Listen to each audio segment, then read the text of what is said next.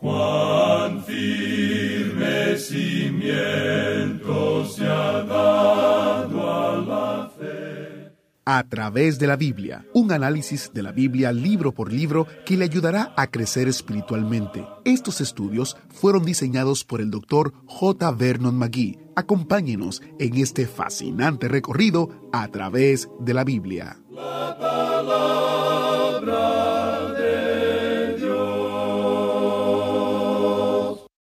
Mientras crece nuestro entendimiento de quién es Jesús realmente, es interesante cómo descubrimos que Él es todo lo que nunca sabíamos que queríamos. Él es todo y más. Bienvenido a través de la Biblia. Hoy en nuestro estudio continuo del Evangelio de Juan seguimos a Jesús por lo que parece ser conversaciones aleatorias con la gente. E, interesadamente, la gente que debía haber conocido a Jesús totalmente fallaron en verle, y los que no esperaban nada, la persona promedio en la calle se sorprendió al descubrirle como su Salvador. Veremos más de eso en un momento, pero primero quiero compartir unos mensajes cortos pero alentadores. El primer mensaje es de caridad.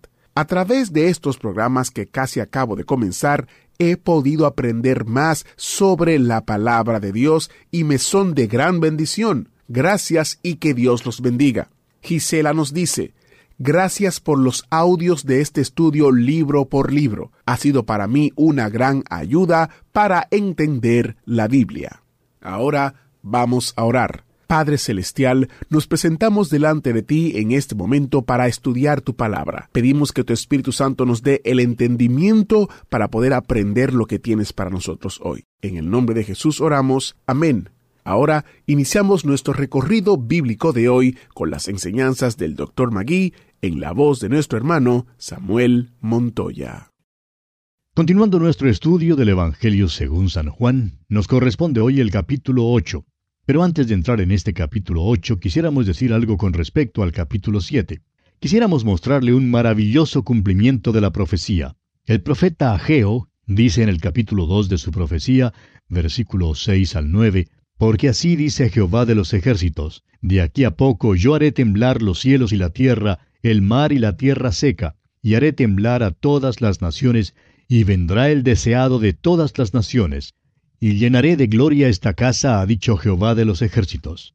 Mía es la plata, y mío es el oro, dice Jehová de los ejércitos. La gloria postrera de esta casa será mayor que la primera, ha dicho Jehová de los ejércitos, y daré paz en este lugar, dice Jehová de los ejércitos.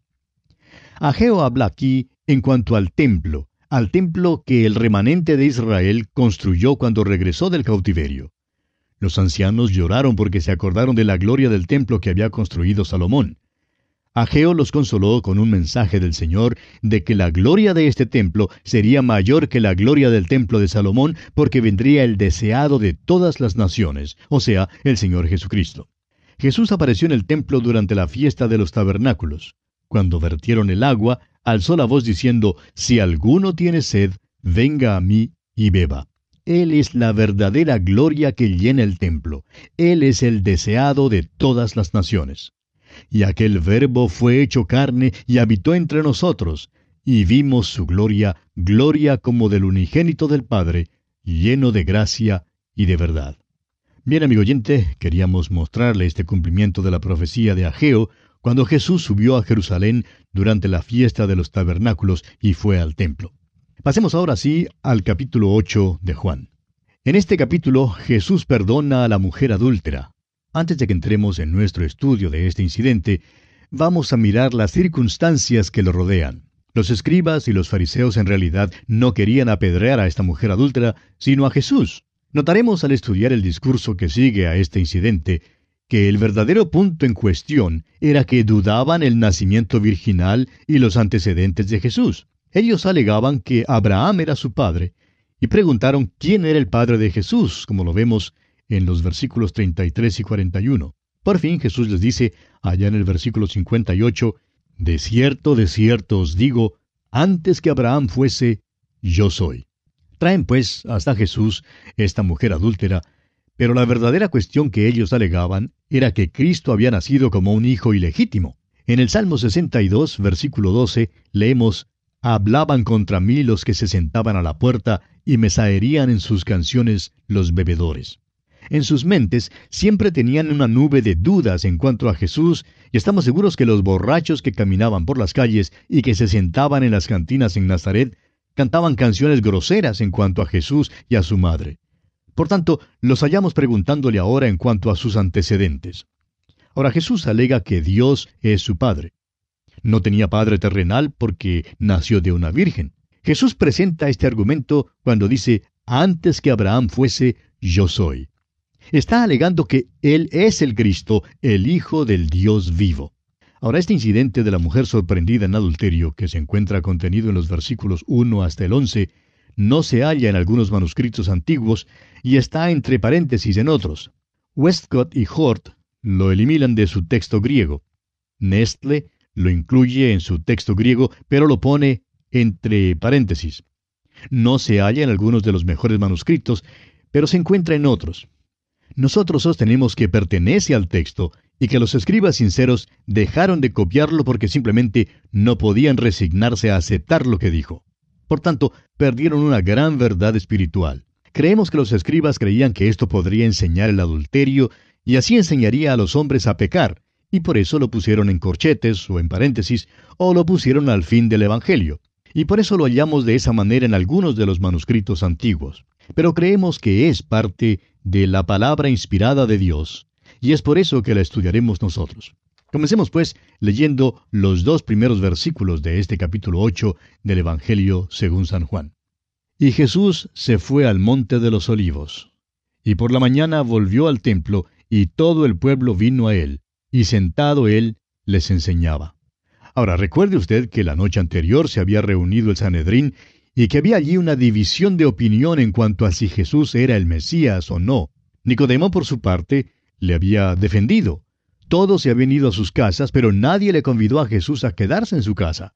Temprano entonces, por la mañana, Jesús regresó a Jerusalén y volvió al templo, donde se sentó para enseñar. Continuemos ahora con los versículos 3 y 4. Entonces los escribas y los fariseos le trajeron una mujer sorprendida en adulterio, y poniéndola en medio le dijeron, Maestro, esta mujer ha sido sorprendida en el acto mismo de adulterio.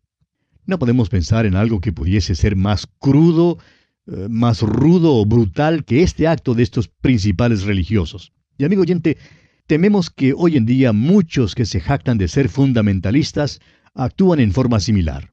Nuestro Señor estaba sentado en el templo enseñándole al pueblo. Debe haber habido un gran alboroto allá afuera y luego aparecieron estos principales religiosos acompañados por la gritería del populacho, trayendo a esta mujer con su cabello despeinado y, y resistiéndose a ellos. Es seguro que la actitud de ella era muy desafiante. La multitud en el templo naturalmente se volvió para ver lo que estaba ocurriendo y vemos que trajeron a esta mujer hasta el mismo grupo que el Señor Jesús está enseñando. Y allí la arrojaron con fuerza al suelo y luego lanzan su cruda acusación. Esta mujer ha sido sorprendida en el acto mismo. Es culpable, no hay duda de eso. Y lo que ella hizo fue pecado. Nuestro Señor le dijo a ella, vete y no peques más. Sin embargo, ellos no tenían ningún derecho de poner al descubierto su pecado delante de una multitud donde ella estaría en peligro de sufrir la violencia por parte de ellos. Y bien sabían la ley. Allá en Levítico capítulo 20, versículo 10 dice, Si un hombre cometiere adulterio con la mujer de su prójimo, el adúltero y la adúltera indefectiblemente serán muertos. Ahora, ¿dónde estaba el hombre? Estos líderes religiosos eran tan malos como la mujer misma. Continuemos pues con los versículos 5 y 6. Y en la ley nos mandó Moisés apedrear a tales mujeres. Tú pues, ¿qué dices? Mas esto decían tentándole para poder acusarle. Pero Jesús, inclinado hacia el suelo, escribía en tierra con el dedo. No se puede arguir en cuanto a eso. Tenían razón en cuanto a la ley de Moisés y no hay ninguna manera de modificarla.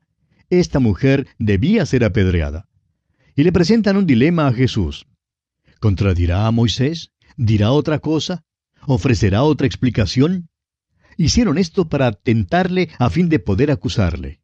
En realidad, no tenían interés en apedrear a esta mujer. Lo que querían era apedrear a Jesús. Y nuestro Señor lo sabía, como dice en el capítulo 2, versículo 25 de este mismo Evangelio. Él no tenía necesidad de que nadie le diese testimonio del hombre, pues él sabía lo que había en el hombre. Esta escena es muy interesante. Arrojan a esta mujer desafiante delante de él.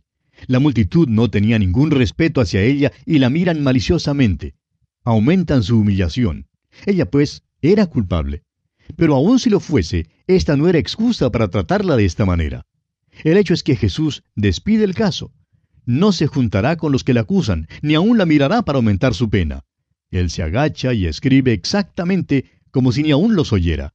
Este es el único registro que tenemos de que Jesús haya escrito algo. Cristo es el personaje sobre el cual más libros se han escrito en pro y en contra, más que cualquier otro hombre que jamás haya vivido. Y sin embargo, aparentemente él nunca escribió nada sino esto aquí, en la tierra del suelo del templo. El viento o los pies de la multitud lo borró. Pero, ¿qué escribió Jesús? Bueno, no lo sabemos. Pero vamos a decirlo lo que creemos que escribió. Allá en el Salmo 90, versículo 8 leemos, Pusiste nuestras maldades delante de ti, nuestros hierros a la luz de tu rostro. El pecado oculto acá en la tierra es un escándalo descubierto en el cielo. El profeta Jeremías dice en el capítulo 17 de su profecía, versículo 13, Oh Jehová, esperanza de Israel, todos los que te dejan serán avergonzados, y los que se apartan de mí serán escritos en el polvo, porque dejaron a Jehová, manantial de aguas vivas. Ahora, ¿quién había dejado al Señor? ¿Esta mujer? Sí, ella le había dejado. Pero, ¿qué de esos líderes religiosos? Bueno, ellos también le habían dejado. Sus nombres serán escritos en el polvo. Esto es lo que nosotros creemos que escribió. Creemos que escribió el nombre de una mujer que vivía allá en Roma. Un viejo fariseo piadoso había tenido una relación amorosa en Roma cuando era joven. Su esposa no lo sabía, ninguno en Jerusalén lo sabía. Pero nuestro Señor conocía a ese individuo. Simplemente escribió el nombre de la mujer, y al venir para ver lo que había escrito Jesús, el viejo fariseo de repente se acordó que tenía una cita para estar en otra parte. Uno de los escribas visitaba con frecuencia Éfeso y allí había cierta dirección la cual Jesús escribió también sobre el polvo. Ahora el escriba la vio escrita y dijo, ¡Caramba! y se fue. Otro escriba abandonó a una mujer en Galilea estando embarazada, pero él no se había casado con ella y él creía que nadie sabía nada sobre ese asunto. Creemos que el Señor escribió el nombre de la joven y junto al nombre de ella el nombre del escriba. Ahora, permítanos, amigo oyente, decirle por qué creemos que Jesús pasó lista aquel día. Bueno, leamos los versículos 7 al 9. Y como insistieran en preguntarle, se enderezó y les dijo, el que de vosotros esté sin pecado, sea el primero en arrojar la piedra contra ella. E inclinándose de nuevo hacia el suelo, siguió escribiendo en tierra. Pero ellos, al oír esto, acusados por su conciencia, salían uno a uno, comenzando desde los más viejos hasta los postreros, y quedó solo Jesús y la mujer que estaba en medio. Jesús da los requisitos para ser juez. Y esto es algo que todos nosotros necesitamos. Podemos tener el derecho de ser jueces de otros con tal que cumplamos el requisito, y este requisito es la impecabilidad. Y amigo oyente, yo no sé en cuanto a usted, pero eso me quita de una vez por todas el oficio de arrojar piedras. ¿Qué le parece a usted? Un viejo comentarista escocés dice en cuanto a este incidente de la mujer adúltera, que los viejos salían primero porque tenían más juicio que los jóvenes. Los jóvenes se quedaron hasta cuando vieron su propio nombre y luego por fin cayeron en cuenta y también salieron. De modo que no hubo ni un solo hombre que se quedara para apedrear a esta mujer, con la excepción de uno, y ese fue Jesús. Él sí podía haberla apedreado. Todos los demás se habían ido. ¡Qué hipócritas! Bueno, continuemos leyendo los versículos 10 y 11 de este capítulo 8 de Juan. Enderezándose Jesús y no viendo a nadie sino a la mujer, le dijo, Mujer, ¿dónde están los que te acusaban? ¿Ninguno te condenó? Ella dijo, Ninguno, Señor. Entonces Jesús le dijo, Ni yo te condeno, vete y no peques más. Esta mujer era culpable de pecado y según la ley de Moisés, allá en Levítico capítulo 20, versículo 10, una adúltera debía ser apedreada. ¿Estaba entonces Jesús anulando el sistema mosaico? Por supuesto que no. Él estaba poniendo su cruz entre la mujer y su pecado. Este que es el Hijo de la Virgen, que se vio asediado por una nube de incrédulos, va a la cruz aún para cubrir el pecado de esta mujer. Vino al mundo para ser Salvador. Son muchos los que creen que se pierden porque han cometido cierto pecado. Si usted, amigo oyente, es uno de los que creen esto, tenemos noticias para usted. Uno no se pierde por ser asesino, ni por ser mentiroso, ni por ser ladrón, ni adúltero, ni por cometer otros pecados. Una persona se pierde solo porque no cree en Jesucristo. Jesucristo perdona los pecados, todos los pecados. Él es el Salvador, murió por todos los pecados del mundo. Cualquier persona que acuda al Salvador será perdonada, no importa cuál sea su pecado. ¿Qué regalo más glorioso y maravilloso tiene Dios para usted, amigo oyente? La vida eterna se encuentra en Cristo Jesús. El perdón del pecado se halla en Cristo Jesús. Damos gracias a Dios por el privilegio de predicar su palabra y de poder llevar este mensaje a los que están cargados de pecado. Y bien, llegamos ahora al discurso después de la fiesta. Notemos que Jesús con frecuencia sigue este método. Después de un incidente o un milagro, Él da un discurso sobre ese tema. En este caso, la fiesta de los tabernáculos terminaba con una procesión de antorcha y por tanto Jesús se aprovecha de esta oportunidad para dar un discurso. Es importante ver que Él toma estos actos simbólicos que se realizaban durante todo el tiempo del Antiguo Testamento y se los aplica a sí mismo. Leamos el versículo 12 de este capítulo 8 de Juan. Otra vez Jesús les habló diciendo, Yo soy la luz del mundo. El que me sigue no andará en tinieblas, sino que tendrá la luz de la vida. Yo soy. Jesús usó esta frase muchas veces. En el Antiguo Testamento, Jehová es el yo soy el que soy, según Éxodo capítulo 3, versículo 14. Francamente, en el tiempo del Antiguo Testamento no sabían tanto en cuanto a Dios. Sabían que tenía existencia propia, que tenía toda sabiduría y todo poder. El Señor Jesús vino a esta tierra no solo para redimir al hombre, sino también para revelar a Dios al hombre. Jesús da mucha información en cuanto a quién es Dios. Se sirve de las cosas comunes como el pan, la luz y el agua para hablar de lo admirable. Se sirve de lo ordinario para hablar de lo extraordinario, de lo físico para hablar de lo espiritual, de lo temporal para hablar de lo eterno, de lo presente para hablar de lo futuro, de lo terrenal para hablar de lo celestial, de lo limitado para hablar de lo ilimitado, y de lo finito para hablar de lo infinito. Como usted ve, amigo oyente, el conocer a Dios como uno que tiene existencia propia todavía no nos revela mucho. Existe sin tener que respirar, comer ni beber. Pero estas cosas sí son necesarias para sostener la vida en nosotros. Jesús nos da una revelación de Dios cuando nos dice que Él es el pan, que Él es el agua y que Él es la vida entonces comprendemos que Dios no tan solo tiene existencia propia, sino que también suple todas nuestras necesidades. Escuche usted algunas de las alegaciones de Cristo. En el capítulo 6 de este Evangelio de Juan, versículo 35, Él dijo, Yo soy el pan de vida. En este capítulo 8, versículo 12 que acabamos de leer, dice, Yo soy la luz del mundo. Luego en el capítulo 10, versículo 7, encontramos estas palabras, Yo soy la puerta de las ovejas. Y en el versículo 9 del mismo capítulo 10, yo soy la puerta. Luego en el versículo 11 dice, yo soy el buen pastor. En el versículo 25 del capítulo 11, él dice, yo soy la resurrección y la vida. En el capítulo 14, versículo 6 de este Evangelio de Juan, él dice, yo soy el camino y la verdad y la vida. Y allá en el capítulo 15, versículo 5 de este Evangelio de Juan, él dice, yo soy la vid, vosotros los pámpanos. Ahora, volviendo al versículo 12 que hemos leído, notamos que Jesús está diciendo, Yo soy la luz del mundo. Acaba de exponer el pecado de los escribas y los fariseos que le habían traído a esta mujer sorprendida en adulterio. Eran tan culpables como ella, pero ellos tuvieron que huir. Cuando uno prende la luz, todas las ratas, los murciélagos y, y los chinches salen corriendo, porque la luz expone el pecado, y es por eso que los escribas y los fariseos tuvieron que salir. Jesús dice que él es la luz. Y esta es la alegación o la declaración más elevada que ha hecho acerca de sí mismo hasta aquí en este Evangelio de Juan. Una de las definiciones de Dios es que Él es luz, según lo leemos en la primera carta del apóstol Juan, capítulo 1, versículo 5. Es perfecto en su santidad y en su justicia.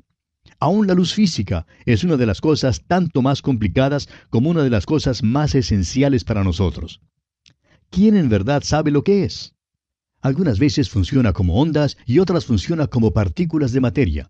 Lo sobresaliente es que los hombres, actuando sobre estas dos definiciones o principios, han podido lograr invenciones y descubrimientos extraordinarios. Algunos dicen que las dos cosas son verdad, y sin embargo hay otros que dicen que ambas no pueden ser verdad. ¿Es la luz la ausencia de tinieblas? ¿O son las tinieblas la ausencia de la luz? Decimos que un cuarto se llena de luz. ¿Qué queremos decir? ¿Pesa más cuando se llena de luz? Pues bien, no comprendemos la luz, y es cierto que un niño no comprende la luz, pero sí sabe lo suficiente en cuanto a ella como para encender la luz para que haya luz al entrar a un cuarto.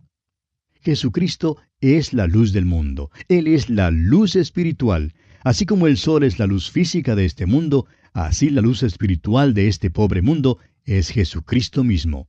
Y como a un pequeñito le es posible tener suficiente juicio como para entrar en la luz, Así el pecador hoy en día, aunque sea necio y vagabundo, puede entrar en la presencia del Señor Jesucristo. Hay quienes niegan que Cristo es la luz del mundo. Están caminando en la luz de la luna. Ahora la luna no tiene luz propia, sino que deriva su luz y la refleja del sol. Esta civilización en la cual vivimos hoy en día lo debe todo a Cristo. Los hospitales, los orfanatos, la consideración de los pobres, los derechos del obrero, todos reflejan al Señor Jesucristo. Uno de los motivos por el cual tenemos tantos problemas hoy en día en nuestra civilización es que nos hemos desviado tan lejos de la luz. El mundo simplemente anda en la luz de la luna. Sin embargo, el Señor Jesús extiende su invitación. Él dice, el que me sigue no andará en tinieblas, sino que tendrá la luz de la vida. Y amigo oyente, si usted quiere encontrar la verdadera luz que ilumine su vida completamente, le exhortamos a que en este mismo momento usted acuda a Cristo Jesús y la reciba en su corazón como su Salvador personal. Solo entonces su vida irradiará la verdadera luz que Él da a cuantos en Él confían. Es nuestra oración que la luz de Cristo brille en usted desde ahora y para siempre. Este fue un estudio muy interesante. Y quiero recordarles el especial del mes que consiste en el comentario de Juan, que está disponible por primera vez en español y puede llegar al mundo entero a través de la plataforma de Amazon. Usted va a Amazon, pone el título Juan, un comentario o el comentario de Juan y le aparecerá la opción de adquirirlo de manera física o de manera digital. Esto es en respuesta a la solicitud de muchos de ustedes que no podían recibirlos directamente desde los Estados Unidos. Ahora, donde quiera que te encuentres, lo puedes adquirir. Y también puedes visitar nuestro sitio web a través de la biblia.org barra especial y tener una descarga gratuita del librito Cristo viene otra vez. Este librito presenta la segunda venida de Cristo en contraste con su primera venida una aclaración muy útil de las dos venidas de Cristo. Así que ya lo saben, visiten nuestro sitio web a través de la biblia.org barra especial para hacer la descarga y vaya a Amazon para que adquiera el comentario. Mañana en nuestro estudio en el Evangelio de Juan capítulo 8, Jesús da tres razones por qué su testimonio de sí mismo es verdadero. ¿Por qué no lo lee por adelantado? Soy Geyel Ortiz, agradecido por su compañía en este viaje por toda la palabra de Dios. ¿Fue de ayuda para usted el estudio de hoy? ¿Desea enviarnos algún comentario de lo que ha estado escuchando? Entonces escríbanos, no espere más. Nuestro correo electrónico es atv@transmundial.org. atv@transmundial.org. Si desea recibir las notas y bosquejos de lo que estamos estudiando, suscríbase gratis en nuestra página en Internet a través de la Biblia.org barra notas. A través de la Biblia.org barra notas.